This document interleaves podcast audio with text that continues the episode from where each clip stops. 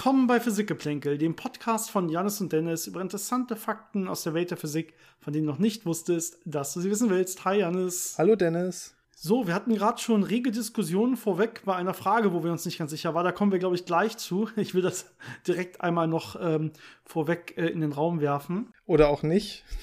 Oder auch nicht. Doch, wir machen das heute kurz. Wir reden da kurz drüber.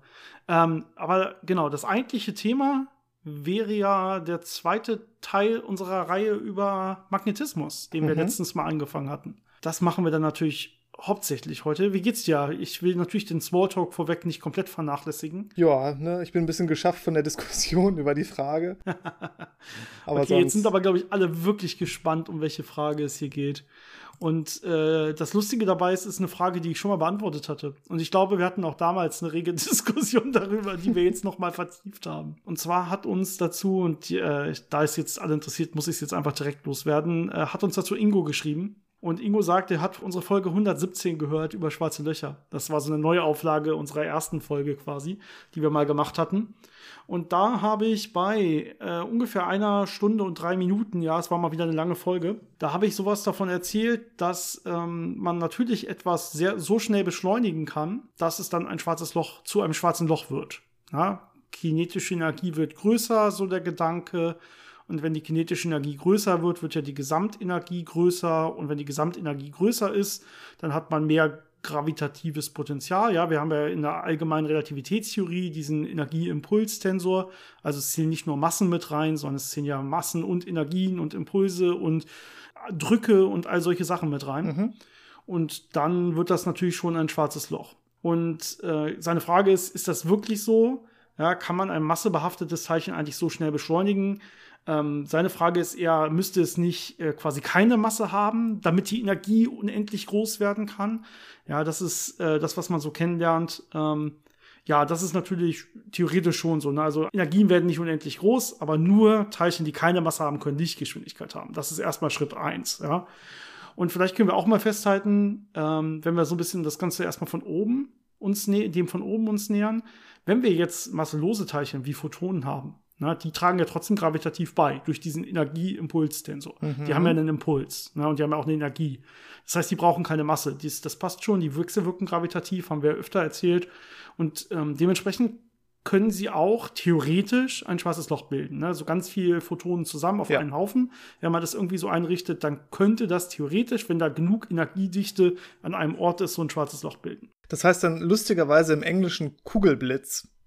Also wahrscheinlich mhm. irgendwie Englisch ausgesprochen, aber ähm, ja, es ist lustig, dass das Wort, was wir für diesen, für dieses Wetterphänomen quasi benutzen, dass das im Englischen eben für so ein durch Photonen erzeugtes schwarzes Loch benutzt wird. Genau, aber jetzt reden wir über Teilchen mit Masse. Ja, vielleicht erstmal nur über ein Teilchen. Dann können wir Drücke und sowas draußen lassen, ne, wenn wir nur ein Teilchen haben. Und jetzt ist natürlich das Problem, was wir haben, dass eine Geschwindigkeit ja bezugssystemabhängig ist. Ja, wenn ich mich jetzt mit einem, wenn ich ein Teilchen bei einer sehr, sehr hohen Geschwindigkeit habe und mich mit, mit dem mitbewege, also in einem mitbewegten Bezugssystem mir das Ganze angucke, dann ruht das Teilchen ja in diesem Bezugssystem. Ja, das heißt, die kinetische Energie wäre ja null. Und für einen entfernten Beobachter, der im Gegensatz dazu quasi sehr, sehr schnell bewegt ist, also um hier natürlich unrealistisch schnell, ja, wir reden jetzt hier darüber, aus einem Teilchen ein schwarzes Loch zu machen, da reden wir über 99,999 und so weiter Prozent Lichtgeschwindigkeit. Aber man kann ja darüber nachdenken, so als Gedankenexperiment jetzt erstmal, ne? Das wäre theoretisch möglich. Ja, Lichtgeschwindigkeit selber zu erreichen nicht, aber beliebig nah ranzukommen und deswegen beliebig hohe kinetische Energie zu haben, ist ja erstmal theoretisch möglich. Ähm, jetzt hätte er aber in diesem einen Bezugssystem extrem viel kinetische Energie und im anderen nicht. Ja, jetzt heißt, das müsste jetzt in dem einen Bezugssystem von dem entfernten, sich schnell dazu bewegten Beobachter, müsste es ein schwarzes Loch sein. Und in seinem eigenen Bezugssystem ja gar nicht. Das ist natürlich erstmal ein Problem. Zum Glück habe ich aber damals, glaube ich, schon drüber nachgedacht. Wir hatten, wie gesagt, damals, glaube ich, auch eine Diskussion. Und ich habe absichtlich gesagt, ein sehr schnell beschleunigtes Teilchen, nicht ein sehr schnell bewegtes Teilchen. Ich glaube, die Beschleunigung ist hier essentiell. Ich bin mir da nicht so ganz sicher. Also die Überlegung war ja, dass es gewisse Erhaltungsgrößen gibt. Ne, es gibt ja diesen, diese Erhaltungsgröße, die sich aus Energie und Impuls zusammensetzt. Und äh, wenn man die einmal so groß gemacht hat, indem man Teilchen auf eine sehr hohe Geschwindigkeit bringt, was ja einen Beschleunigungsvorgang enthält, Aber wenn man ja. ein Teilchen wirklich auf so eine hohe Geschwindigkeit bringt und ihm so viel Energie mitgibt, dann, und es in einem Bezugssystem ein schwarzes Loch bildet, also genug Raumzeitkrümmung erzeugt, dann müsste das auch in allen anderen Bezugssystemen so sein und auch diese Erhaltungsgröße, die mit der Energie und den Impulsen mhm. so korreliert, müsste ja auch in allen Bezugssystemen dann, äh, ja, vorhanden sein. Das heißt, irgendwo ja. ähm, wird die Antwort darin liegen, wie genau diese Transformationen zwischen den Bezugssystemen funktionieren und wie genau diese Erhaltungsgröße aussieht und wie genau die Energie dann da reinkommt und äh, definiert ist. Ja, ist halt die Frage, ne? wurde das Teilchen wirklich dahin beschleunigt, ne? sodass man quasi von außen auch wahrnehmen konnte, egal aus welchem Bezugssystem, da ist wirklich mehr Energie reingesteckt worden? Oder ist es einfach nur eine Umrechnung, dass man sagt, okay, das hat zwar jetzt immer noch dieselbe Geschwindigkeit wie vorher, aber jetzt beziehe ich das auf einmal auf einen Beobachter, der jetzt imaginär da und da beliebig schnell irgendwie in eine Richtung fliegt. Ja. Ich kann mir ja so ein Koordinatensystem einfach denken. Den muss es ja nicht mal wirklich geben es kann ja nicht einfach nur durch eine Transformation kommen, weil ja auch so ein schwarzes Loch im Prinzip transformationsinvariant ist. Das heißt, das sehe ich ja in allen Bezugssystemen. Ja. Das heißt, man muss da schon diesen Prozess haben, dass man dem Teilchen die zusätzliche Energie gibt, dass es halt genau. einen Ereignishorizont bilden kann. Aber ja, unter welchen Bedingungen genau das funktioniert, äh, da müsste man wahrscheinlich noch mal jemanden fragen, der sich wirklich äh, damit äh, täglich ja. auseinandersetzt mit diesen Fragen der Relativitätstheorie es ist wirklich komplizierter, als man denkt, und man findet da durchaus verschiedene Antworten, auch wenn man zwei, drei Stunden lang Literatur im, Inter in, im Internet dazu sich anschaut.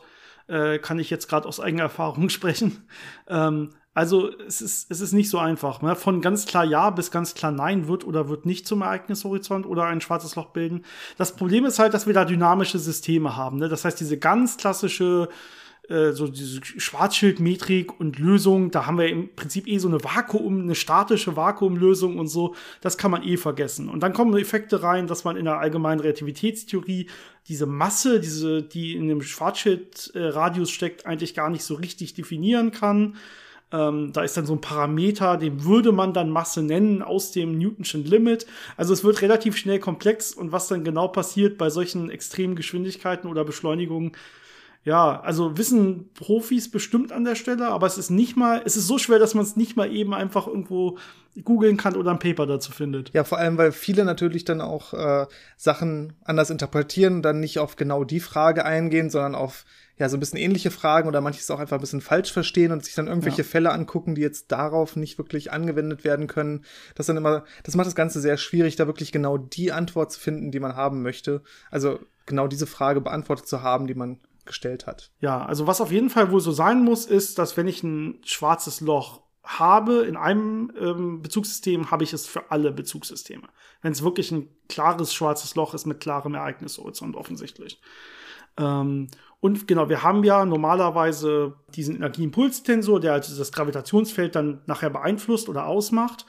Und der selber verändert sich halt nur durch diese klassischen Lorentz-Transformationen, hat aber selber Enthaltungs äh, Erhaltungsgrößen. Ne? Energie- und Impulserhaltung kennt man ja, das ist da an der Stelle so ähnlich, ja, dass die, die für sich genommen erhalten sein müssen. Das heißt, wenn ich da Energie reinstecke, dann müssten die auch bei so einer Lorentz-Transformation nachher im Prinzip erhalten bleiben. Es ist ein bisschen komplexer als das, aber letztendlich muss es dementsprechend dann auch so ein schwarzes Loch bleiben. Aber ich kann eben mir nicht eine beliebige Transformation ausdenken und dann ist es, dann ist quasi alles ein schwarzes Loch, sondern es ist komplexer als das leider.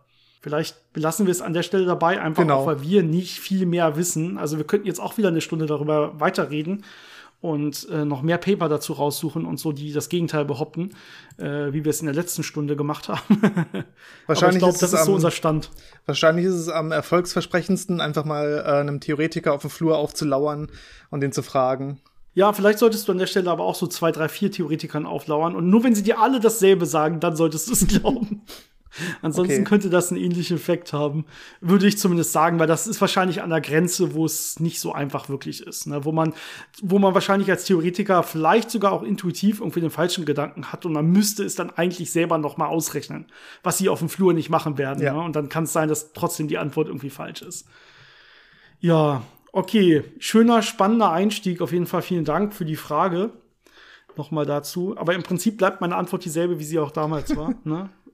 Beschleunigung, äh, mit, mit ausreichender Beschleunigung geht das dass, äh, genau, dass man damit auch schwarze Löcher kriegt. Was auf jeden Fall geht, ist bei Kollisionen oder sowas. Ne? Also wenn ich jetzt zwei Teilchen stark aufeinander prallen lasse oder wenn ich irgendwie hohe Drücke habe, weil sich die Teilchen zueinander schnell bewegen, dann kann ich das ja nicht mal mehr wegtransformieren. Ne? Da gibt's ja nicht mal mehr irgendwie ein mitbewegtes Bezugssystem, wo ich keine Geschwindigkeit habe oder wenig Geschwindigkeit. Dann ist das eh keine Frage. Dann kann man eh äh, relativ leicht schwarze Löcher erzeugen quasi. Also leicht in Anführungsstrichen. in der Theorie leicht. Genau. Okay, ähm, ich habe noch eine weitere Frage, die uns in dem Fall per Instagram erreicht hat. Nochmal vielleicht kurz vorweg, äh, wenn ihr uns auch Fragen schicken wollt, äh, so wie eben über das schwarze Loch per E-Mail oder halt per Instagram oder Facebook, lasst es, ja genau, lasst sie uns bitte zukommen, ja, physik-geplänkel. Ihr findet uns äh, und die E-Mail-Adresse ist wie immer physikgeplänkel at gmail.com. Physikgeplänkel zusammengeschrieben, Geplänkel mit AE. Könnt uns auch gerne Themenvorschläge schicken oder ähm, irgendwelche Anmerkungen, Kritik und so weiter. Wir lernen ja gerne dazu.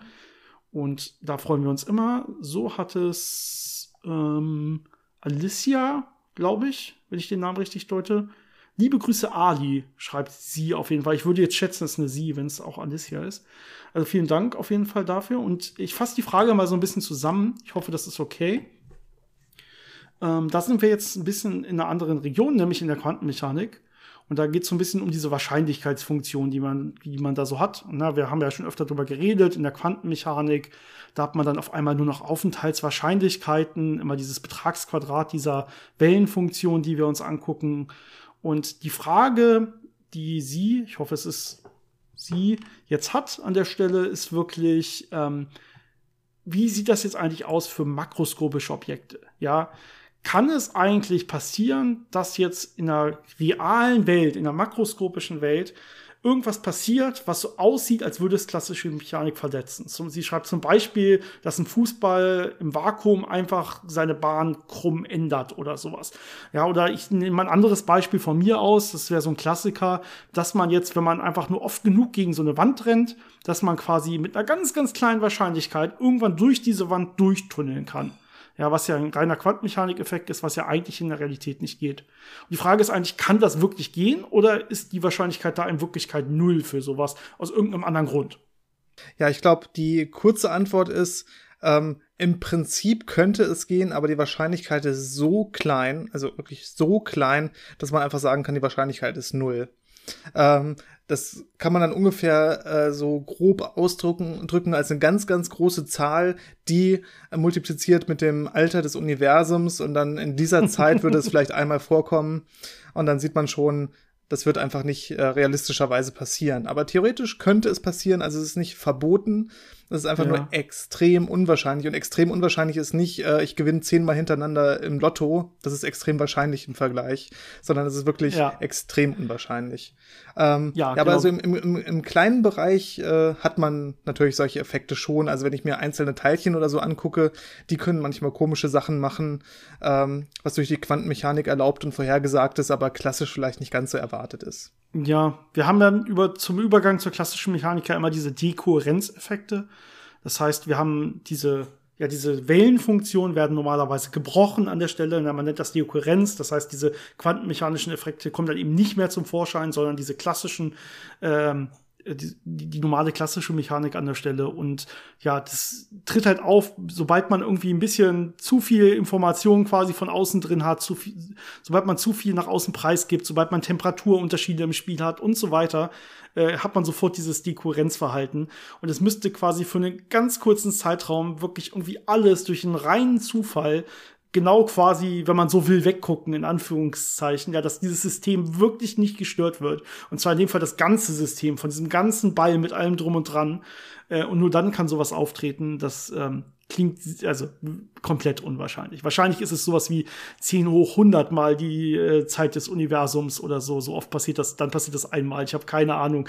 Ja, das sind völlig äh, zufällig geschätzte Zahlen, aber es ist wirklich äh, quasi nicht da aber man versucht ja diese Grenzen auszuloten, immer größere Moleküle, äh, teilweise auch schon wirklich ähm, Biomoleküle oder Viren zu nehmen und äh, mit denen Quantenexperimente zu machen. Zum Beispiel äh, die Arndt-Gruppe in Wien macht das ganz viel, äh, wirklich so Insulinmoleküle zu nehmen und die an äh, Spalten oder an Gittern zu beugen und dann zu gucken, interferieren die noch? Haben die noch äh, Kohärenz? Sind das noch quantenmechanische Objekte in dem Moment? Und da guckt man eben, wie weit geht das und wann fängt wirklich dieses Klassischsein an und welche Mechanismen sind das ultimativ, die sagen, das ist jetzt ein klassisches System und das ist noch ein Quantensystem. Also in diesen Übergang, Übergangsbereichen, da kann das durchaus vorkommen. Okay. Ich hoffe, das ist damit ausreichend beantwortet. Vielen Dank. Und Janis, unser heutiges Thema ist magnetische Monopole. Mhm. Und das widerspricht ja so ein bisschen unserer ersten Folge. ja, bei unserer ersten Folge ist vielleicht ein ganz guter Einstieg, dachte ich. bei unserer ersten Folge, da haben wir ja da die ganze Zeit davon geredet, dass wir so kleine Dipole haben. So ein kleines Magnetding hat immer Nord- und Südpol. Und wir haben sogar gesagt, wir sollen, man kann sich die so als kleine Elementarmagneten vorstellen. Mhm. Das heißt, das Elementarste, was ich habe, ist eigentlich so ein kleines Dipol-Ding mit Nord- und Südpol. Ja, und wir haben sogar gesagt, okay, wenn ich das durchschneide in der Mitte, dann kriege ich trotzdem, also wenn ich das jetzt noch könnte, wenn ich jetzt noch nicht bei dieser elementarsten Form bin, ja, dann würde ich trotzdem wieder Nord- und Südpol bei jeder Hälfte bekommen quasi. Ich hätte immer noch trotzdem diese Dipol-Eigenschaft. Ich kann nicht einfach so einen grünen und roten Magnet in der Mitte durchschneiden und dann habe ich halt auf der einen Seite rot und auf der anderen Seite grün. Könnte aber sein, wenn ich jetzt keine Ahnung davon hätte, dass ich das erstmal warten würde. Weil wir wissen ja zum Beispiel aus der, aus der äh, Elektrizitätslehre, ja, wenn ich so will, da habe ich ja Elektronen und äh, zum Beispiel, die haben negative Ladung. Ja, und dann habe ich zum Beispiel Protonen, die haben zum Beispiel positive Ladung. Das heißt, hier kann ich klar sagen, okay, hier habe ich eine Sache, die ist positiv geladen und eine, die ist negativ geladen. Und die kann ich trennen voneinander. Und ich kann wirklich eine negative Ladung in die Hand nehmen und damit wegrennen, wenn man so will. ja. Und genau das geht eben nicht. Und das steckt auch, und da haben wir eine Folge drüber gemacht, äh, in den Maxwell-Gleichungen mit drin. Na, die Maxwell-Gleichungen verbieten quasi äh, magnetische Monopole. Ja, ja, und jetzt will man die auf einmal doch haben. Ja, und äh, da kommt schon sofort wieder diese, diese Kehrtwende. Die Maxwell-Gleichungen verbieten eigentlich gar keine Monopole. Ähm, die erlauben das schon, aber was man halt bisher in den über 100 Jahren, in denen wir die Maxwell-Gleichungen haben, gemacht hat, ist, man hat gesagt, wir haben noch nie ein Monopol gesehen, also scheint es sie nicht zu geben.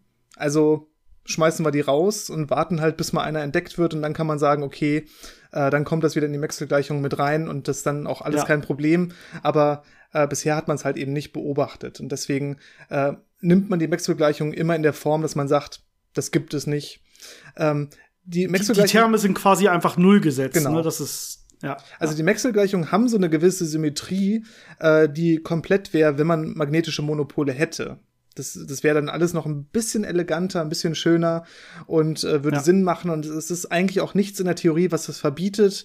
Äh, Gerade so in den übergeordneten Theorien kommt das auch häufig vor, also so Quantenfeldtheorien. Da fallen dann Monopole, magnetische Monopole schon so einfach mit raus. Aber es ist halt sowas, okay, äh, das könnte es geben, wir sehen es nicht, also müssen wir erstmal annehmen, dass es das dann nicht gibt. Ja, wir haben ja schon mal über Monopole, über magnetische Monopole geredet. Und zwar in unserer Kosmologie-Serie. Ja, wir hatten ja mhm. die Serie, wo es auch äh, über ja, den Beginn des Universums ging, ging mit dem Urknall und danach diese Inflationsphase. Und dann haben wir noch, glaube ich, sogar eine eigene Folge auch über Inflation gemacht. Und wir haben damals gesagt, ähm, einen Hinweis, also jetzt kein Beweis, sondern so ein kleiner Hinweis, ne, so für die Inflation ist eigentlich das Fehlen von magnetischen Monopolen. Weil man ja aus diesen, wie du gerade gesagt hast, aus diesen Theorien fallen die ja erstmal raus aus reiner Symmetrie, wenn man so will. Ähm, und wenn die aber jetzt direkt nach dem Urknall vor der Inflation entstanden wären, dann wären die durch diese Inflation, durch diese extrem starke Expansion des Raumes so weit quasi auseinandergezogen, dass deren Dichte im Universum so klein ist, dass sie extrem schwer nachzuweisen sind. Ich glaube, was waren die äh, Raten, die man erwarten würde, so pro Quadratmeter. Also ich spanne jetzt ein Netz auf, mit dem ich äh, magnetische Monopole fangen möchte und das ist ein Quadratmeter groß. Und jetzt warte ich, bis da so ein Monopol durchfliegt. Äh, wie lange muss ich da ungefähr warten? Pro Quadratmeter, das muss ich ablesen, der Erdoberfläche sind es etwa ein Monopol alle so ungefähr 32.000 Jahre. Das ist selten. Das ist selten, wenn ich so einen Detektor aufstelle und der genau das nachweisen soll an der Stelle. Da kommen wir vielleicht am Ende noch mal zu, dass man guckt, äh, probiert man das überhaupt zu messen? ähm, probiert man das nachzuweisen. Vielleicht haben wir da noch Ideen. Genau, aber ähm, vielleicht noch mal zurück zu diesem Argument. Das ist ja schon ein bisschen komisch. Ne? Man nimmt quasi die Nicht-Existenz von etwas als Hinweis auf diese Inflation. Das Problem ist jetzt, wenn es heute geht es ja nicht um Inflation, sondern um Monopole selber. Und da würde man ja gerne dieses Argument umdrehen. Aber dann sieht man, dass das, glaube ich, völlig aus dem Ruder läuft. Da würde man jetzt ja quasi sagen, okay, weil wir keine Monopole gefunden haben, gibt es Monopole. Und ja, genau. ich glaube, dann macht's, dann macht's keinen Sinn mehr. Weil ich weiß auch wir sehen keine Monopole. Deswegen ist es wahrscheinlich, dass die Inflation stattgefunden hat, weil wir annehmen, dass es sie geben müsste. Und weil wir damit quasi gezeigt haben, dass die Inflation wahrscheinlich ist und die Inflation Monopole produzieren, also dieser, diese Vorgänge, die mit der Inflation im Zusammenhang stehen, dass die Monopole produzieren würden, äh, müsste es Monopole geben. Also ist die Abwesenheit von Monopolen ein Zeichen für die Anwesenheit von Monopolen. Wunderschöner Zirkelschluss. ja, sehr gut, genau. Also so rum klappt es irgendwie nicht. Das war natürlich ein Witz. Ne? Also andersrum kann man es vielleicht noch machen. Da haben wir es auch schon so ein bisschen mit Bauchschmerzen gemacht. Aber das wird ganz gerne mal hingenommen. Äh, so rum ist es eher schlecht. Ja, was gibt's denn noch so für Anzeichen? Es gibt in der Tat so ein paar Anzeichen. Ähm, man hatte mal relativ stark Monopole ausgeschlossen. Vielleicht kann ich damit mal anfangen. Ähm, denn wenn man Monopole hat, kann man mathematisch beweisen, dass das eine ähm, sogenannte T-Verletzung in der Physik ist. Das nennt man die Zeitumkehr-Invarianz-Verletzung. Das heißt, normalerweise müsste ich, äh, egal wie rum die Zeit läuft, müsste ich quasi dieselben physikalischen Gesetze, wenn man so will, bekommen an der Stelle. Und dementsprechend gibt es so eine Art Zeitumkehr-Invarianz. Ähm, das hat dann mit der Energieerhaltung auch zu tun. Da hatten wir, glaube ich, schon mal drüber geredet und gesagt, okay, das kann es ja nicht geben. Ne? Man hat ja Energieerhaltung und so weiter. Das, so eine Verletzung dieser Zeitumkehrinvarianz, das macht überhaupt keinen Sinn. Deswegen darf es keine Monopole geben. Ausgeschlossen. Das wäre schlecht für die Theorie quasi. Mhm. Ja? ja, und jetzt hat man auf einmal so ein Problem. Man hat nämlich so eine Zeitumkehrinvarianzverletzung gemessen. Ja, hatten wir auch schon mal öfter drüber berichtet. Ähm, auch, glaube ich, bei diesen Kosmologie-Folgen, da geht es ja. nämlich auch darum. Und da hat man so Experiment mit sogenannten K-Mesonen gemacht und dann konnte so eine Verletzung nachgewiesen werden beim Zerfall. Und äh, wo man vorher gesagt hat, okay, die kann es nicht geben, die darf es nicht geben, das wäre schlecht. Jetzt sieht man, Moment, es gibt diese Verletzung. Haben wir eine Erklärung dafür? Ha, es könnten ja genau diese magnetischen Monopole sein. Ne? und das ist also jetzt eine dieser Sachen, wo es vielleicht herkommen könnte, wo es Sinn machen würde, wenn es diese magnetischen Monopole gäbe, könnte man sich das eventuell erklären.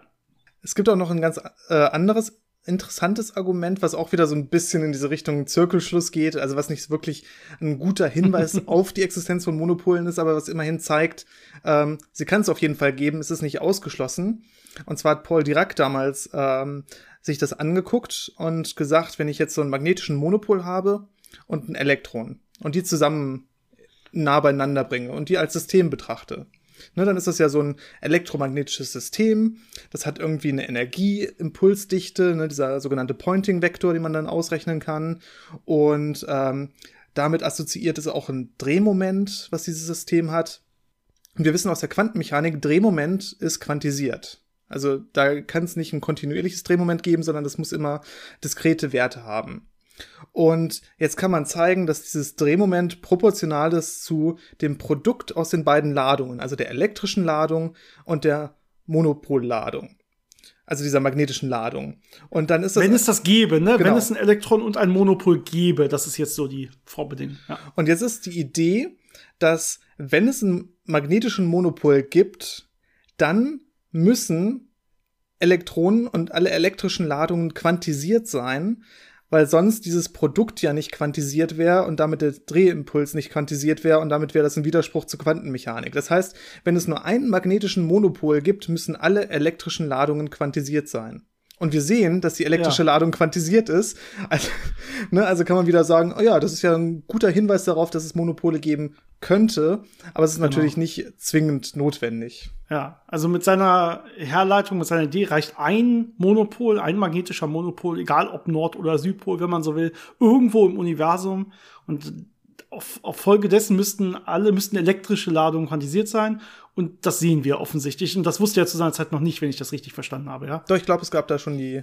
die Millikan-Versuche okay. und so. Also das, das wusste man schon. Genau. Okay, schön. Aber trotzdem interessant, diese, diese Idee oder das zu beweisen an der Stelle. Es kann natürlich trotzdem sein, ne, das ist, ne, das beweist jetzt nicht, dass es automatisch welche gibt, ist auch so ein Hinweis dafür. Aber es könnte ja sein, dass elektrische Ladung quantisiert ist, trotzdem, ohne dass es Monopole gibt. Na, dieser Rückwärtspfeil funktioniert an der Stelle leider auch nicht. Ja, das ist ja so der nächste Schritt. Jetzt kann man aber zeigen, wir wissen, dass elektrische Ladung quantisiert sein muss aufgrund von der Quantenfeldtheorie, ne, von der Quantenelektrodynamik. Jetzt ja. hat die Quantenelektrodynamik aber auch wieder Eigenschaften, die auch Monopole äh, produzieren können und erlauben.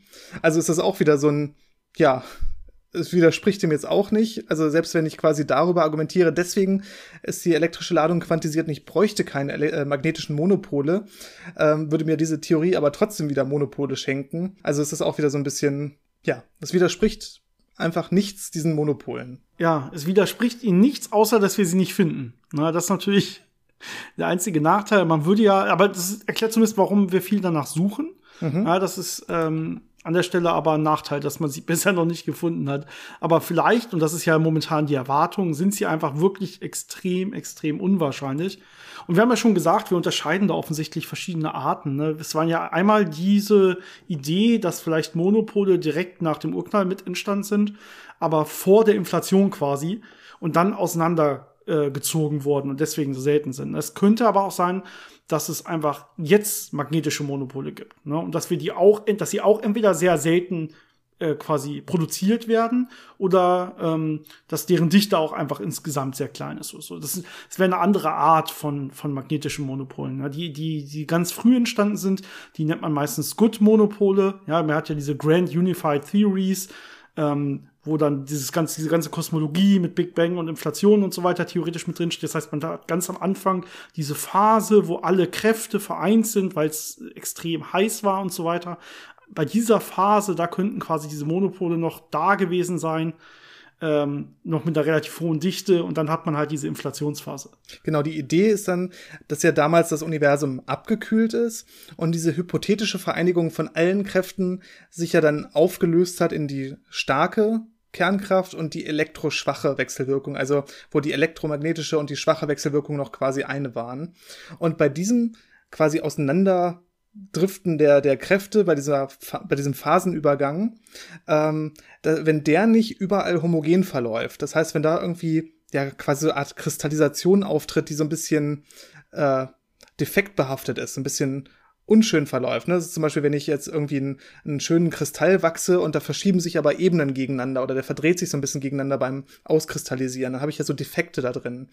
Und so eine Art Defekt sind dann eben diese magnetischen Monopole. Das heißt, das Universum ja. kühlt ab, aber dieser Phasenübergang verläuft nicht ganz perfekt reibungslos und dann entstehen so kleine Defekte, und das sind dann diese magnetischen Monopole. Das sind in diesen Theorien ein bisschen komplexere Gebilde. Das heißt, es sind noch äh, ganz viele andere. Also es ist quasi so ein, ja, so ein, so ein Vakuumzustand irgendwie. Und dann sind da noch andere Teilchen, die sich da drumherum befinden oder so. Also es ist ein bisschen kompliziert, das äh, genau zu beschreiben. Aber das sind auf jeden Fall magnetische Monopole, die man da äh, vorhersagen würde. Und das wären dann die, die sich dann äh, durch die Inflation sehr dünn verteilen übers Universum. Ja, das heißt aber auch, das wären nicht einfach, also das, das würde nicht so sein, dass wenn ich jetzt heutzutage so einen, einen Dipol-Magneten nehme und den jetzt einfach beliebig oft teilen kann, dass ich dann irgendwann doch zwei magnetische Monopole hätte. Ja, das wäre nicht so, sondern das ist eine ganz andere Gattung, quasi eine ganz andere Gattung von Teilchen. Also mhm. wir haben ganz normal unsere magnetischen Elementardipole, so wie wir das auch beim letzten Mal beschrieben haben. Und die sind auch weiterhin, die bleiben Dipole, egal wie oft ich die trenne und so weiter. Die haben all diese schönen Eigenschaften. Und daneben steht, stehen dann diese magnetischen Monopole als eine ganz eigene Teilchenart. Und ich könnte nicht mal dann zwei davon mit entgegengesetzter Ladung, also in dem Fall zum Beispiel Nord- und Südpol, äh, so zusammenbringen, dass ich daraus so ein Dipol bekommen würde. Ja, ich könnte vielleicht, wenn ich sie nah genug zusammenbringe, so ein Dipolfeld damit simulieren, aber ich könnte sie dann auch wieder trennen voneinander. Das wäre dann nicht als Vereinigung so ein ganz klassischer äh, magnetischer Dipol. Das wäre nicht dasselbe. Jetzt ist natürlich interessant, wie man eigentlich nach solchen magnetischen Monopolen sucht. Ähm, also gerade diese Primordialen, die irgendwo durchs Universum schwören. Ähm, ja, wie, wie detektiert man sowas? Magnetfelder haben wir überall, das ist ja nicht so einfach, äh, da irgendwie so, so einen Magnetsensor zu nehmen und zu sagen, oh, da habe ich irgendeinen kleinen Sprung gesehen, das muss ein Monopol sein. Aber Monopole haben einen ganz interessanten Effekt. Wenn man jetzt eine große Spule hat und da fliegt ein Monopol durch, dann hat man nicht nur kurz einen Strom, äh, der induziert ist und dann wieder quasi gegeninduziert wird und dann habe ich am Ende nichts, sondern ich habe einen dauerhaften Strom in dieser Spule induziert durch diesen Monopol, der da durchfliegt. Das kann man mhm. sich äh, selber ausrechnen, wenn man die Lust dazu hat, aus den Maxwell-Gleichungen, wenn man da einen Monopol einsetzt statt einem Dipol. Ähm, aber also das ist wirklich der Effekt. Ein Monopol fliegt durch eine Spule und ich habe einen dauerhaften Strom, äh, der quasi in dieser Spule bleibt, bis er natürlich aufgrund von äh, Reibungsverlusten, also durch Widerstand, äh, dann dissipiert wird in Wärme. Aber da ja. haben wir natürlich eine schöne Lösung für Supraleitung. Das heißt, wenn man so ja. supraleitende Spulen nimmt und da fliegt ein Monopol durch, da wird da ein sehr lang anhaltender Strom zirkulieren und den kann man sehr fein auslesen. Und auf diese Art kann man eben nach solchen Monopolen suchen, weil kein anderes Objekt, das da durch diese Spule durchfliegen würde, genau diesen Effekt haben würde. Was ist denn jetzt, wenn die Dinger doch öfter, wenn es die doch öfter gibt, als man denkt? Und jetzt äh, fliegt zwar eins in die, äh, durch so die Spule durch, aber ein anderes fliegt genau in die entgegengesetzte Richtung durch die Spule durch. Dann habe ich auch ein Problem in meinem Experiment. Dann hat oder? man einfach Pech gehabt. ja, okay. Aber damit, damit hat halt, äh, damit rechnet, glaube ich, keiner. Ja. Aber man hat äh, vermutet, dass man ein Monopol detektiert hat. Beziehungsweise es gab, glaube ich, sogar mehrere Einzelfälle.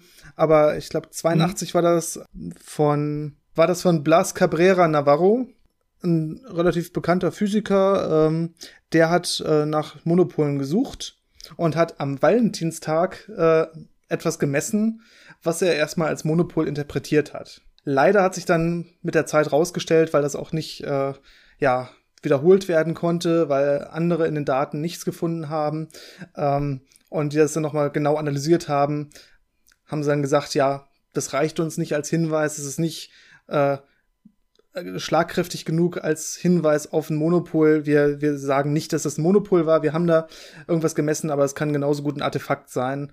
Und das war so das herausstechendste Experiment, äh, was es so gibt. Und ansonsten hat man nicht wirklich äh, ja schlagkräftige Hinweise gefunden, dass es wirklich diese Monopole gibt. Also ist aktuell immer noch der Stand, wir haben keine Monopole gemessen, wirklich. Ja, aber unsere Experimente kommen langsam in diese Region. Ne? So äh, quasi ein Quadratmeter alle 30.000 Jahre auf der Erde. Da kommen wir genau in diese Größenordnung, stoßen wir aktuell.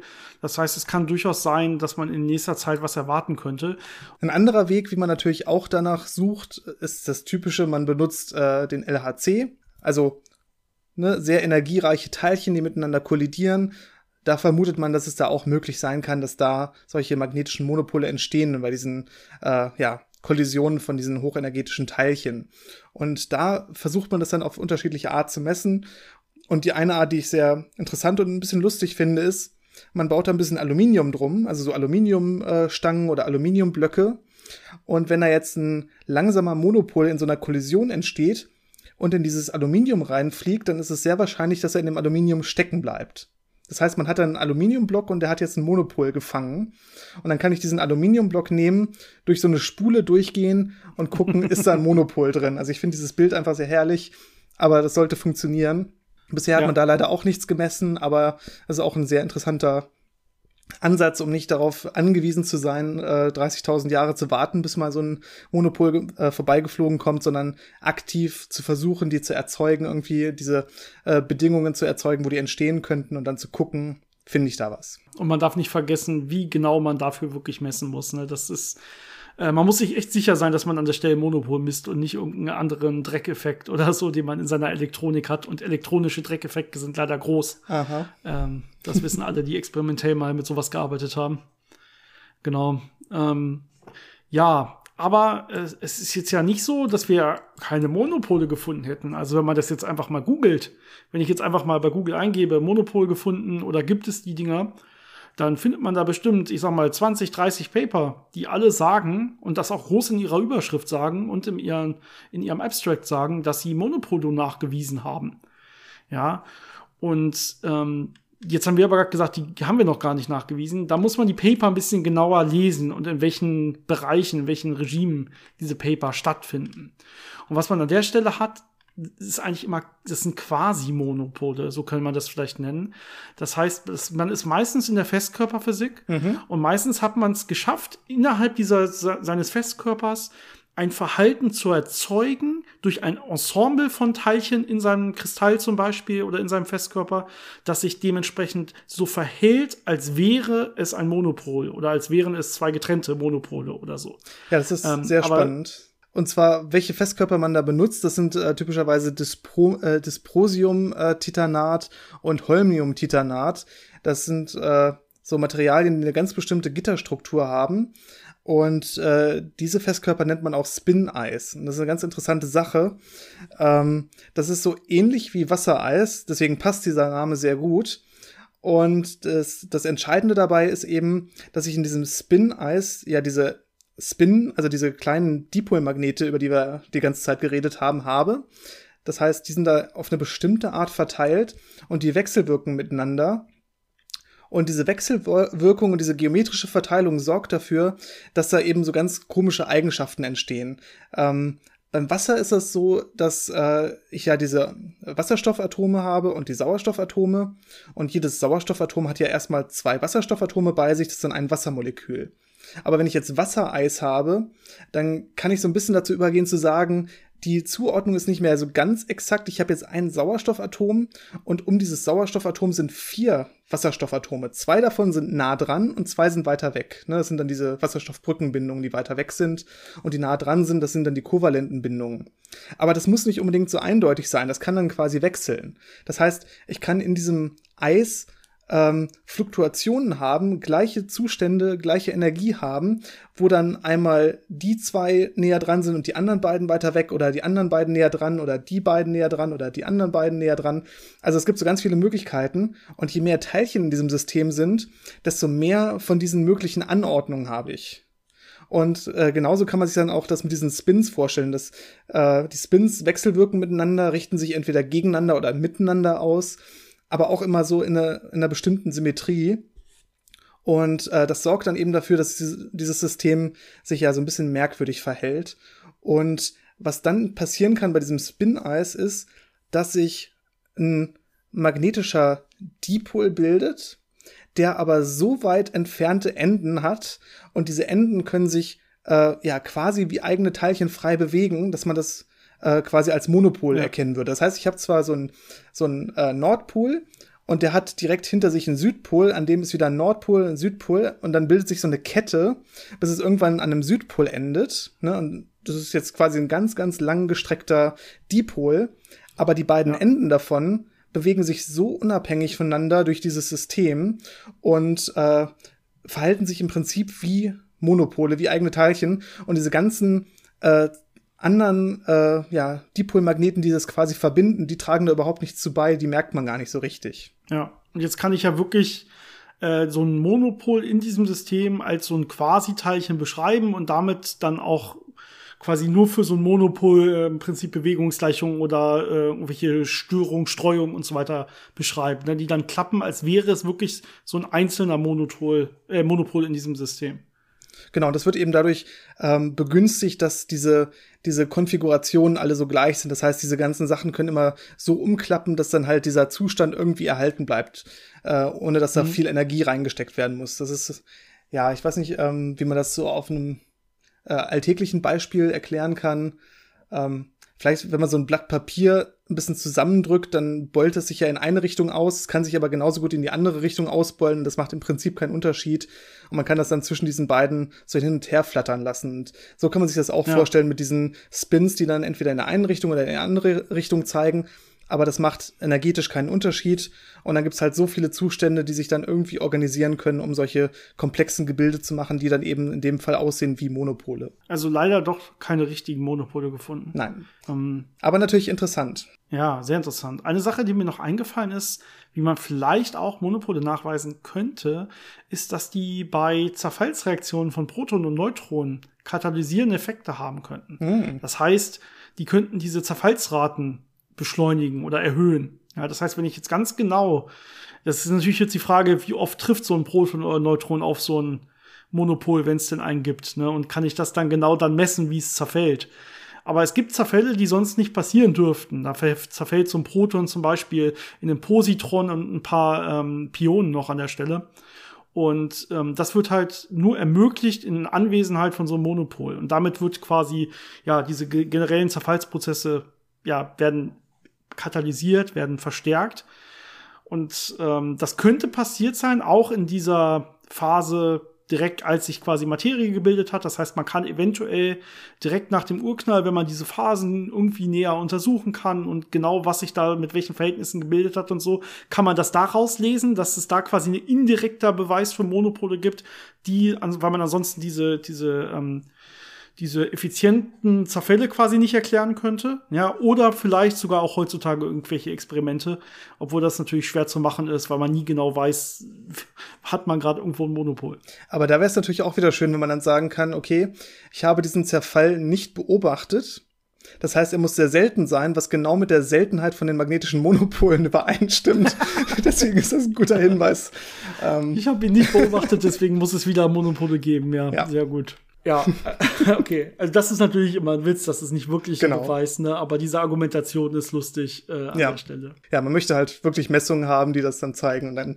Ja, äh, so ein indirekter Beweis wäre ja schon mal was, ne? Weil wir haben in der Physik öf öfter, öfter immer den Unterschied zwischen indirekten Beweisen und direkten Beweisen oder Nachweisen, besser gesagt. Ähm, das heißt, wenn man jetzt wirklich irgendwelche Bilder von irgendwelchen Gravitations, primordialen Gravitationswellen oder so irgendwie hat und damit äh, untersuchen kann, wann welche Sachen mit welchen Raten gebildet wurden. Und das deutet ganz klar auf diese Anwesenheit von Monopolen hin. Dann wäre das ein richtig guter indirekter Nachweis. Trotzdem würde man dann immer noch weiter suchen, bis man diesen direkten Nachweis hat. Zum Beispiel in so einem Aluminiumblock oder durch irgendwas, das durch regelmäßig durch so eine Spule fliegt oder so. Das wäre dann schon noch mal eine Nummer besser. Gut, Jannis, ich glaube, wir hatten zumindest nichts mehr auf unserer Liste. Hast du noch andere Sachen, über die du reden möchtest? Wir sind ja hier in unserer Selbsttherapiegruppe, können über alles reden. Willst du noch mal über schwarze Löcher und Beschleunigungen reden? Nein, danke. ähm, und ich glaube, ich habe ja letzte Woche alles über, über meine Arbeit erzählt. Also der, der Teil ist jetzt ja, äh, ab, abgefrühstückt. Jetzt muss ich das ja, nur nee, zu Ende für schreiben. Dich, für dich erst, für dich, wollte gerade sagen, für dich erst, wenn du abgegeben hast. Ja. Und ja. verteidigt hast. Und verteidigt, genau. Ja, vielleicht kann ich ja die Folge von letzter Woche einfach vorspielen als Verteidigung und dann ist das. Ja. Und wenn Fragen sind äh, von den Prüfern, dann können die das ja einfach an uns schicken. Per E-Mail oder Instagram. Hatten wir, genau, hat sie, glaube ich, letzte Woche als Witz schon eingebaut, aber wir senden das wieder, kein Problem. ähm, ja, dann wieder ran an den Schreibtisch. Du musst bestimmt noch viel schreiben. Und ja, ja. wir hören uns alle nächste Woche wieder. Sch äh, schickt uns bitte Fragen, Themenvorschläge. Wir können immer alles gebrauchen, wie schon mal gesagt. Habt eine wunderschöne Woche. Bis dahin, ciao. Bis zum nächsten Mal.